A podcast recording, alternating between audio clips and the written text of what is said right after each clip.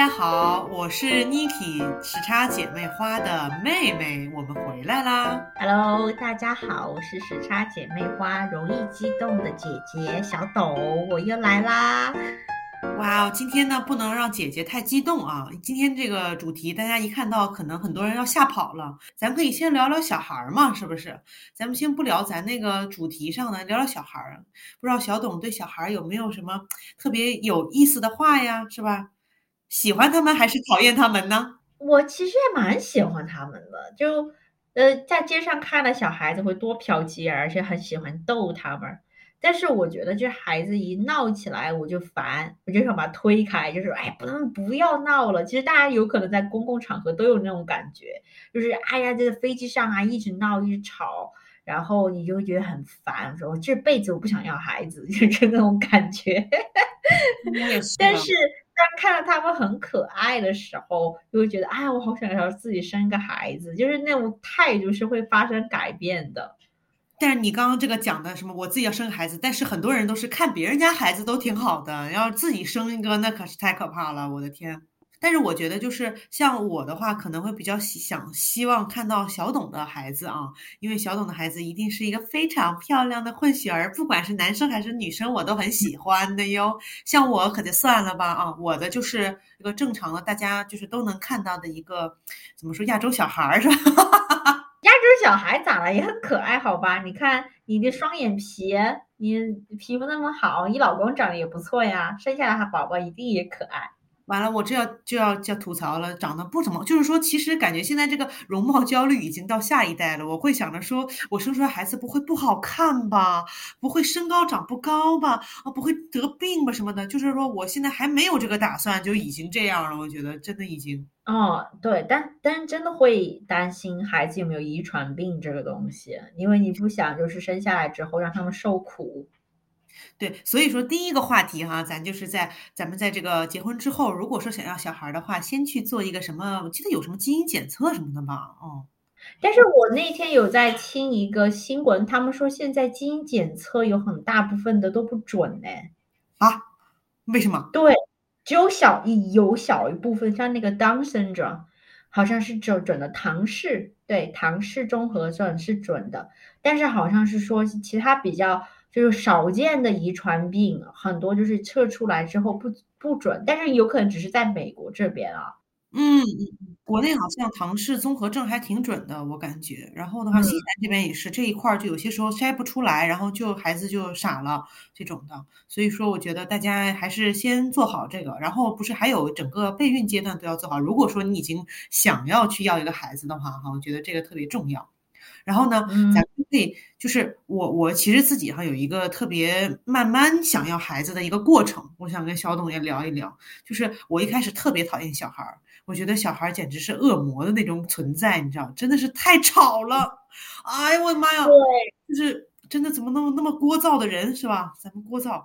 完了之后，慢慢的是因为职场的原因，我慢慢对孩子呢有一个喜欢，因为我经常会帮同事带他们小孩儿，然后呢，他们的话题每天基本上都是小孩儿，然后就是每天聊什么补习班儿啊，然后呢，在什么平常吃什么，然后玩什么这种的。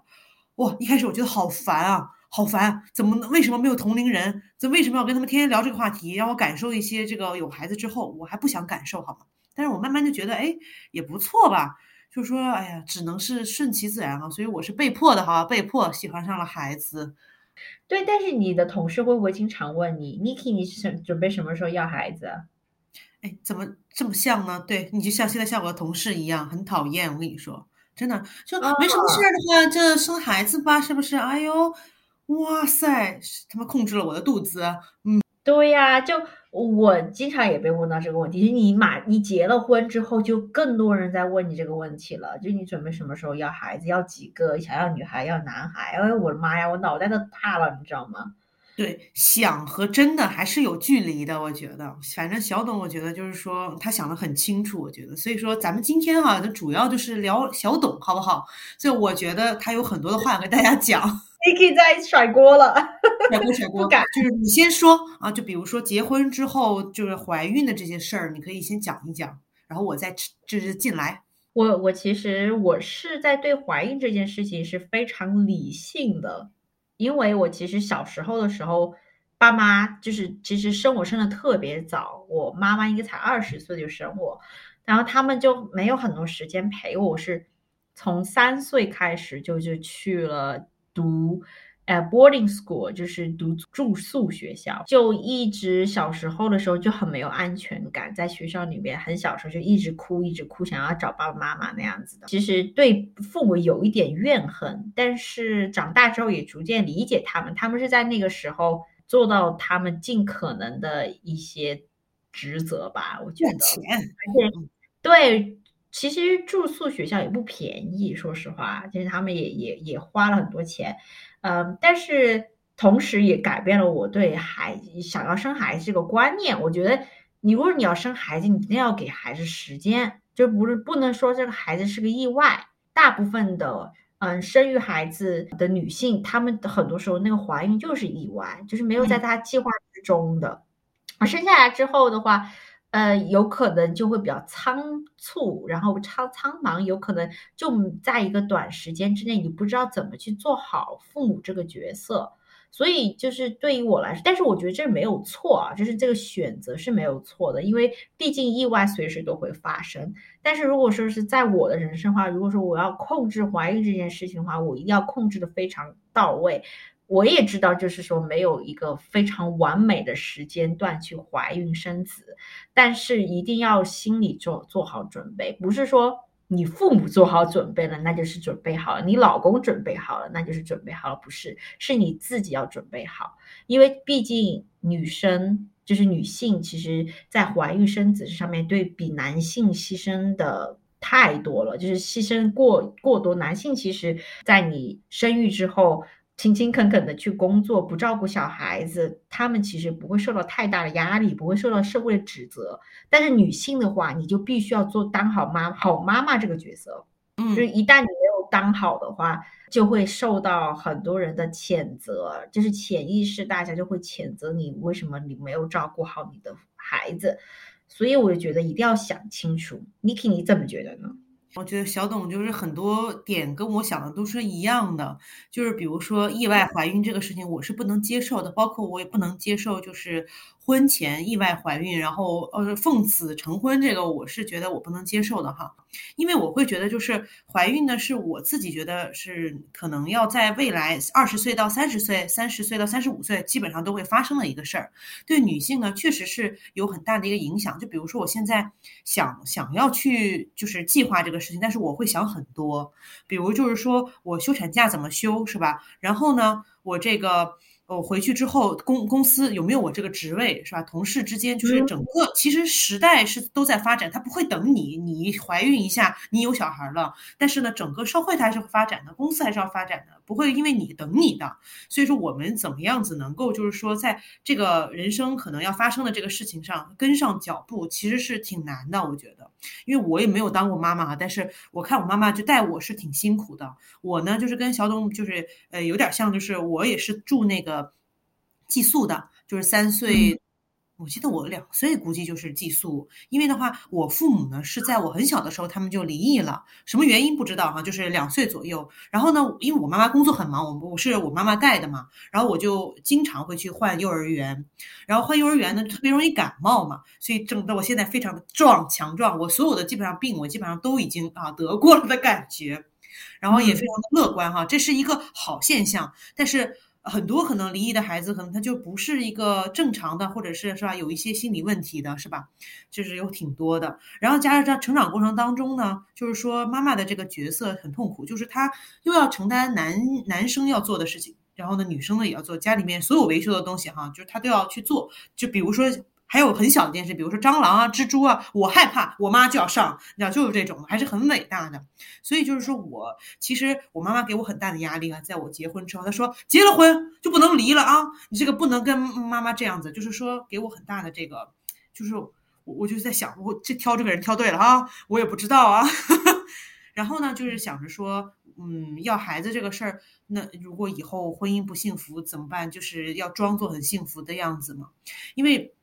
其实我觉得怀孕跟婚姻是密切关系的，对吧？咱是就感觉，如果说以后感情不好，有个小孩儿很可怕。我觉得这个对孩子来说有很大的一个影响。嗯嗯，对。但是我觉得，哎，很难，就是做好父母这个角色。就是说，你不可能是一个非常完美的一个母亲。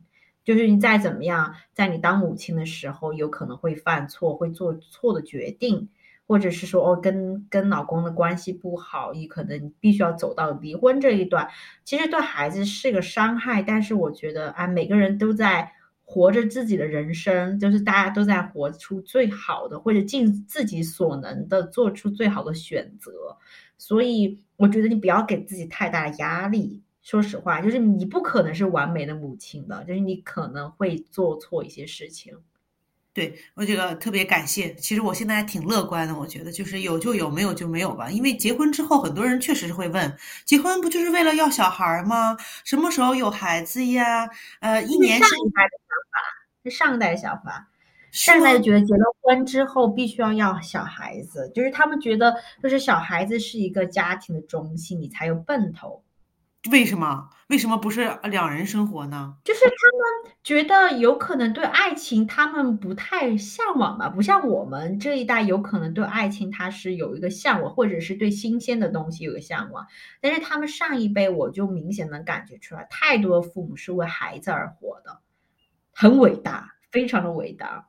我我做不出来，我我我可能。做不出来，你你就所以你你觉得就是没有办法像你父母那样那么伟大的去为你下一代付出奔波吗？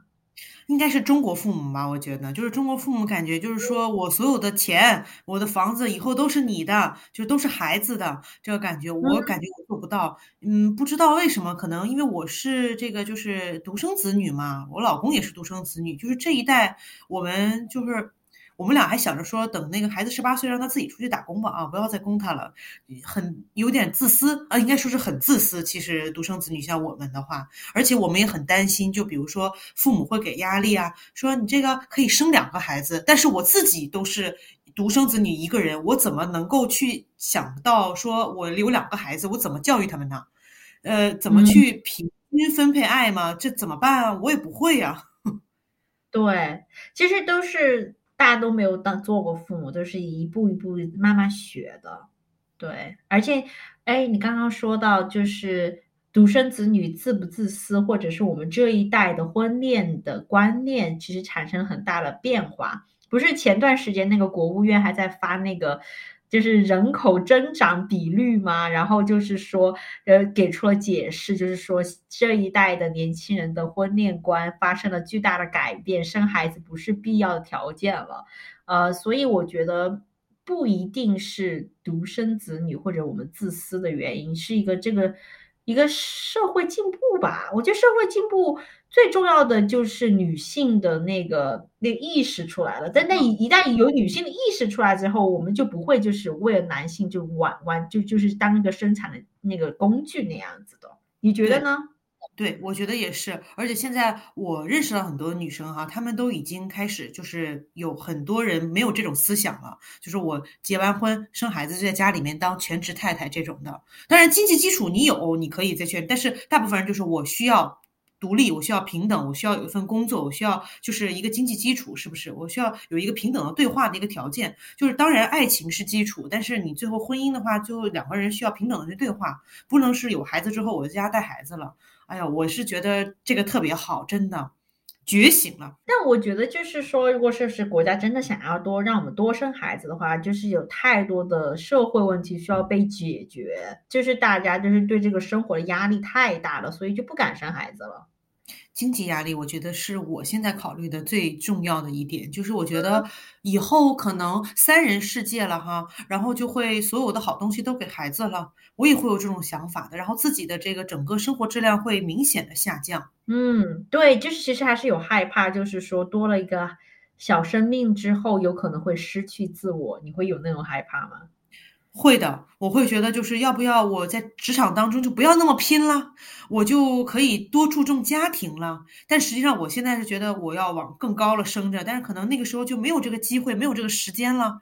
哦，很很害怕，其实觉得，嗯，对。其实我身边有朋友就是意外怀孕，怀孕之后嘛，然后就，嗯，好像之前也跟你聊过这件事。情，伊万怀孕之后，她本来是想要回去再读一个学位的，但是就会无限期的被延延迟这件事情。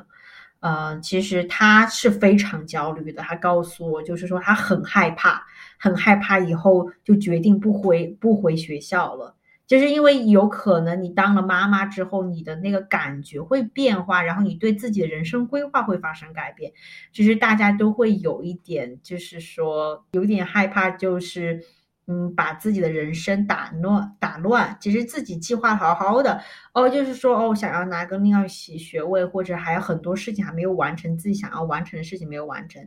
但是，一旦有小孩子，有可能你就得选择和放弃一些事情。对，但是我觉得好多博主说的有几个博主说的还挺对的，就是说虽然说你的事业可能还有学业被打乱，但是你有一个非常健康可爱的宝宝也是，就是说有得有失吧，我觉得，嗯，对，但是你会为了宝宝选择放弃事业吗？他那不是意外吗？是不是？咱现在就如果是按部就班的话还可以啊。真的发生的话，真的就就是这样子发生了呢，就是一定要做出这个选择，你会吗？选择的话还是会生的，我觉得，如果是结婚以后啊，如果结婚之前肯定是不行，因为但是结婚之后的话，如果真的意外的话，我还是愿意去就是呃尝试一下，因为我是这样觉得，不管你人生当中，我是在现在我二十五岁，我生还在三十岁，可能都是在那个那个阶段下面会有一些得有些失的啊，就算我三十岁，我我我 ready 了，我好了，我要生这个孩子了，还是会有一些改变的，就是说。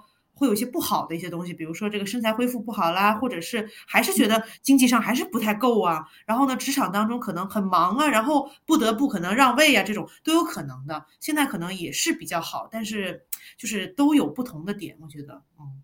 就是你不管选择走哪一条路，就是现在生还是以后生，你永远都不知道另一个人生是怎样子的，就是完全没有一个完美的人生，就是再怎么走，就是还是有一些不好的一些一些副作用出来。所以就跟大家要聊到，就是说咱们呢一定要挑好这个人生伴侣。那。生孩子不光只是女生的事情，而且刚刚小董讲到，就是说女生可能要牺牲更多。其实我觉得现在慢慢在改变，我觉得国外会有更多的全职爸爸会出现。啊，全职爸爸其实也是非常伟大的一个职业，就没有说大家那种男生在外面打拼呐，女生在家带孩子，这个现在已经完全开放了。我觉得新西兰很多的这种全职爸爸吗？是的，就是看着爸爸带着这个婴儿车就出去了，就开始跑步了，就是开始推推推，然后走了。然后就是爸爸呢带着那个婴儿，就是抱着婴儿嘛那种在身上缠着，然后妈妈去不知道去干什么了，很多。所以我觉得特别好，因为新西兰的那个总理的话是女生嘛，啊，所以说还是比较就是倡导说，哎，就是咱们平等嘛。嗯，但是美国其实也有看见，就是爸爸会做一些事情，比如说也知道该怎么去喂奶，或者是换尿不湿，或者是抱孩子，尽量的去分担一些家务。但是其实潜意识的，像美国社会还是认为照顾孩子是是妈妈的责任，就是说丈夫可以帮助，但是如果说孩子出了任何问题，其实大家谴责的对象是妈妈。很很少谴责爸爸，就是说，然后爸爸如果说是你就算什么都不管，你出去工作，他们都会认为你是个好爸爸，或者是说，嗯，比如说现在对很多男性的那种，嗯，那种印象就是说，你在你的办公室上摆几张你的幸福美满的家庭的照片，大家觉得哦，你是个好男人。但是如果说女性这样做的话，她是没有感觉的，就是你应该这样做，你就应该以家庭为主。对，我觉得这个真的是给男性的要求是不是有点低了呀？啊，这怎么我们都可以，好不好？真的是。对，但是我觉得你刚刚说的很对，就是说找人生伴侣非常重要。就是你在找到的时候，就一定要想清楚，就是说他能不能帮你分担一些压力。就是说，比如说小孩子半夜哭闹，是妈妈起来，每次就是妈妈起来喂吗？嗯，然后丈夫就在旁边呼呼大睡，每天晚上睡得很好。真的是太可怕了，然后就有一些对，还有一些就是像咱们不知道是国外还是咱们国内哈，好多男生他丈夫就依赖于父母，就是我不管没事儿，还有我爸妈呢，还有你爸妈呢，就是这个感觉啊。他们嗯，会就是把所有的这种就是跟我没关系。对。但是说实话，其实现在更多的好男人就是更多了，就是很多的好男人。但是我觉得不负责任男人还是存在在这个世界上。对，就是不是说现在有一个词语叫丧偶式育儿吗？对，这种的话也是挺可怕的，其实对孩子整个身心是发展是不健康的，你不觉着吗？真的。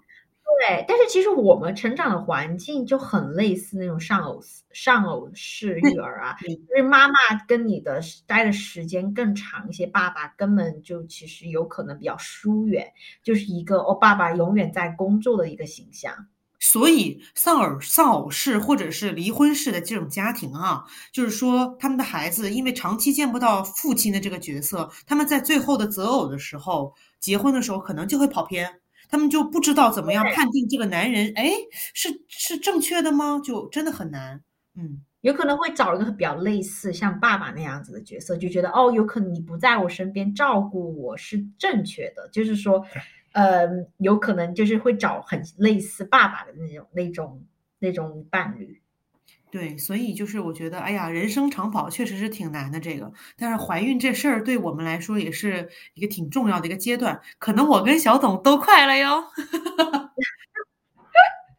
我不知道，我我计划，我不是我刚刚说我有计划吗？我计划的是二十九岁，还有两年，两年以后。我计划是对明年。哎，咱俩一起呗。一起啊，可以啊。但是那我其实还想等一下。我说实话，我真的很享受两人世界，有可能还是有点像孩子一样的那种心情，就是我觉得想去哪就可以去哪，就不用就是说为了孩子，你知道，嗯，你就没有办法，去一些是的，是的。孩子，你会考虑儿童餐厅是吧？什么地方可以小孩能吃的？哎呦我，小孩能去哪玩儿？哎呦我，真的是事情可多了。对。嗯，对你其实就会围着孩子孩子绕，但这是我对我自己的一个一个要求，就是说你不能失失去自己，就是你再怎么做妈妈，一定要意识到，就是自己是最重要的。就一如果说是真的你有想要追求的东西的话，一定要在你有限的人生之内追求到，不能因为孩子来阻碍自己的人生计划。在怀孕的时候再读个博士吗？是不是？然后再去找个工作吗？要累死了。很多这样子的形，很多人就是我在上我的研究生的时候，我身边的同学都是这样子的，他们又要当妈妈，然后还有全职，然后再还有实习，然后还有在这个在攻读这个学校，就是这个学位，非常厉害。所以他们就很多的那个那个角角色，就是觉得哇，你们是超人吧？我说我就一项，我说当个全职的学生我都快不行了，你们都是样样都行。非常的佩服，我觉得我们以后也会是这个样子的。我觉得，因为好多人会觉得说，怀孕也不能就是天天家躺着吧，是吧？那你肯定也得找点事情做吧，是吧？找点事情做也可以找，也可以，当然可以工作了，是吧？因为很多人可能觉得娇气，咱没这么娇气，洋人还有到最后一刻去生，这这真的，我有遇到，我有遇到，就是我现在工作的时候就遇到遇到一个，就是已经怀胎九月，你知道吗？肚子大的不行，然后每天还要再出现在工作里面。然后他说，我的目标就是当我要生的那一刻，我还在医院里面，是不是？然后有一天他就没有出现，然后他就说，嗯，他那个那个同事就是坐下来的那一刻，他发现他要自己要生了，然后当刚好自己也在医院，然后就就过去了，就过去那个科室，准备准备生孩子了。这个真的特别棒。然后我再讲一个例子，就是我的领导其实现在也是快九个月了，然后呢也在这个每天工作，其实确实是挺厉害的。然后还有承担了比我更多的责任和工作量，非常的伟大。我觉得她是这种就是没有丈夫，但是自己去生的孩子哈，很很优秀。她主要是经济基础到达了一定的这个条件，她觉得我自己一个人也可以的时候，她就选择了这个大龄产妇，但是她愿意想要个孩子。特别的优秀，她就是属于这种房子也可能也还清贷款了，然后也有车啦，然后呢，父母也退休，可能也能帮她带一带，她就觉得哎，自己就可以生孩子了。哎，他是就是找的那种捐精的公司，是不是？对对对，是的，是的，是的。对，很贵，就是这样子生产非常贵，而且我我有读书嘛，读读到这一节，就是有人就是这样做的，他们就是说会看很多的资料，就是知道他这个男生是在哪儿毕业的，但是你看不到长相，就是你看没有办法看照片，但只能看到他的一个 background，就是刚刚看一下，就是是看他聪不聪明啊，然后他他有没有什么吸烟喝酒的习惯啊之类的，然后有没有什么遗传史啊之类的。真的，就是他跟我讲了，确实是看这个男生的瞳孔的颜色、皮肤的颜色、头发的颜色，加上学历，然后呢还工作经历什么，好像挑了一个什么军队的，好像是身体素质倍儿棒。对啊，我经常就是在网上，就是看视频的时候，就会有一个那种推送的广告，就是让我去捐卵子。哎，说可以那个给钱吗？给钱我也去。会。会给很多，就应该会给两万到三万，因为亚洲人很少捐，因为他知道我是亚洲人，因为他根据那个你看的视频的东西，他就知道你是亚洲人，然后他就会给你推送关于亚洲人的广告，他就说你你来的话，我们就会给你两万到三万，就是很少有亚洲人来捐捐卵子，因为在传统的那个那个婚恋观里面，其实亚洲人捐的很少。呃，捐卵子的话是怎么说？就是会不会让女性衰老的更快？我比较担心是这个问题，因为一颗卵子就是一次月经嘛，对不对？然后的话就是，对呀。那如果说你停经的时间往前移了的话，那说不说就是衰老的会快一些？我不知道这个。它是就是按照你月经时间来的嘛，但是它你会打那个催卵催卵针，然后你就。一次性有可能就会有很多个卵子，其实你每一次的一个那个月经，你就会只生产一个一颗卵卵子，对。但是你打催卵针之后，你就会生产你可能很多个，然后就保证质量嘛。但是呃，我看了一下，我查了一下，就是还是有很多副作用，就那个催产催卵针有很多副作用，有可能你有可能你会头痛啊，然后有可能会引发一些并发症啊之类的，然后你还要去做手术。就是你要取那颗卵子的话，你还要就是你要做手术，就其实这个过程非常的复杂。但是男性的话就简单很多，所以我感觉就是呢，我们这种操作是可以挽救很多不孕不育的一些人，确实是给他们一些机会，我觉得挺好的。嗯，对，但是这个产业我觉得还蛮有意思的，就是我会有些了解一下，就会看一下这些东西。还有代孕的，就是既医学又心理，特别好。然后其实我可以给大家讲一讲我那个我西方的那个婆婆，不是我婆婆是来自美国的嘛？嗯，然后她的婚恋观就跟我妈妈非常不像。就我婆婆就不怎么催，她不怎么催，但她会问，她说你们打算什么时候要孩子呀？但是他不会就是说哦，你们现在马上要。但是他的意见也是说，你们等你工作稳定了之后再要这样子的。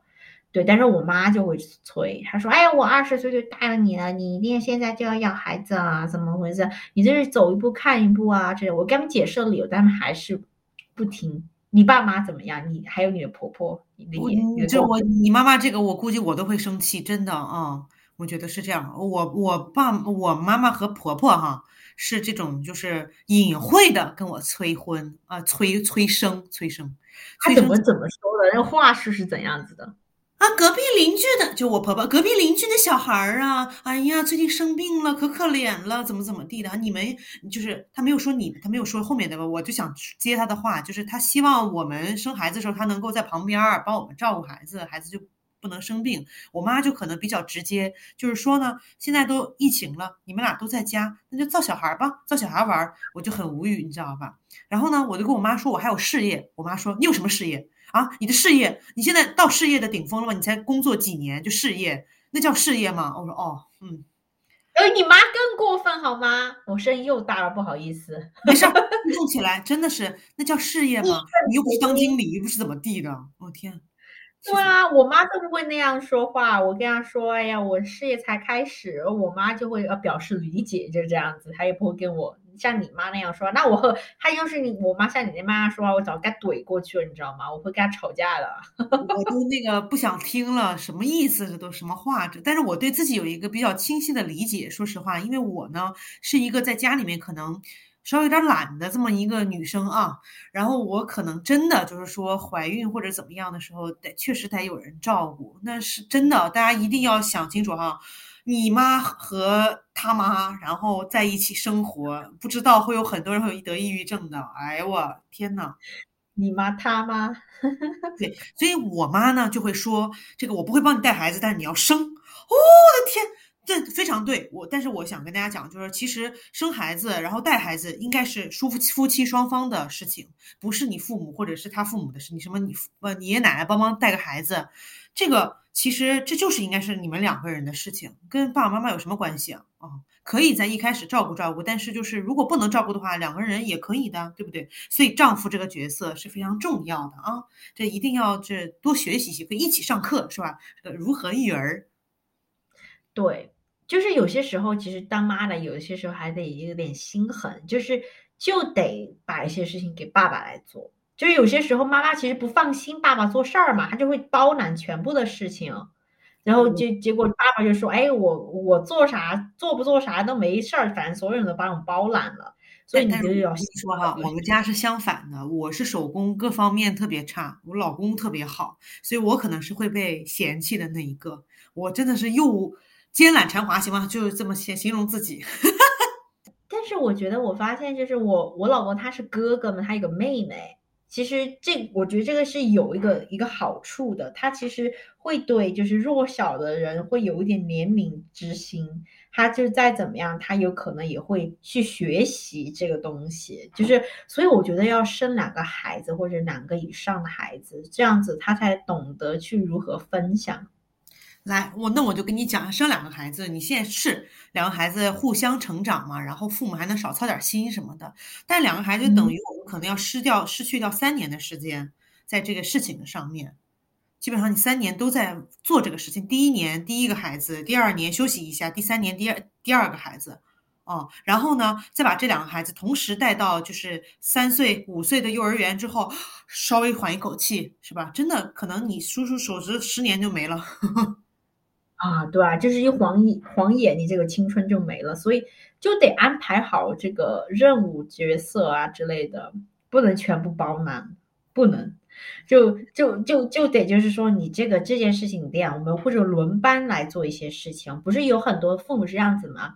就是哦，这个周末有可能你想出去跟你的朋友出去玩啊之类的，就让另外一半然后来带孩子在家里面守着，然后另外一半就出出去玩之类的，就让大家可以休息一下，可以轮班一下。挺好，挺好。我觉得这个对咱们这期也不是说就是要跟大家讨论我们是多么的女权，不是这样的。就是说想跟大家聊的是说如何能让这个怀孕能够顺利的，然后让你心里面、身体上都非常的健康的，咱们把这个事情完成了。我们给大家出很多招，对不对？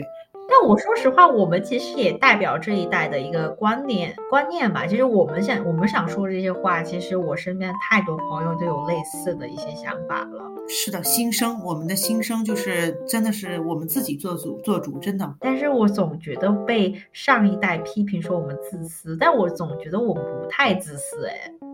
但是我想，对呀，那怎么我们生出来的孩子，那父母一能一直带上带上去啊？这肯定是我们在自己教育的，真的，嗯。嗯，对，是这样子。哎，不管了，反正有了孩子再说吧。有，我希望我们等等有孩子的时候，还在做这个这这个播客，可以分享一下。叫 叫什么？改名儿不叫时差姐妹花了，叫什么呢？叫娃娃的妈妈花，时差妈妈花。是的，是的。差不多，我感觉这期咱们的节目做的特别的愉快和开心，是不是觉得很搞笑和诙谐呢？可能好多人不是这样认为的啊。那我们下次讲点什么段子什么的，让你们逗笑你们好了。好，拜拜。好的，拜拜，下期再见喽。再见。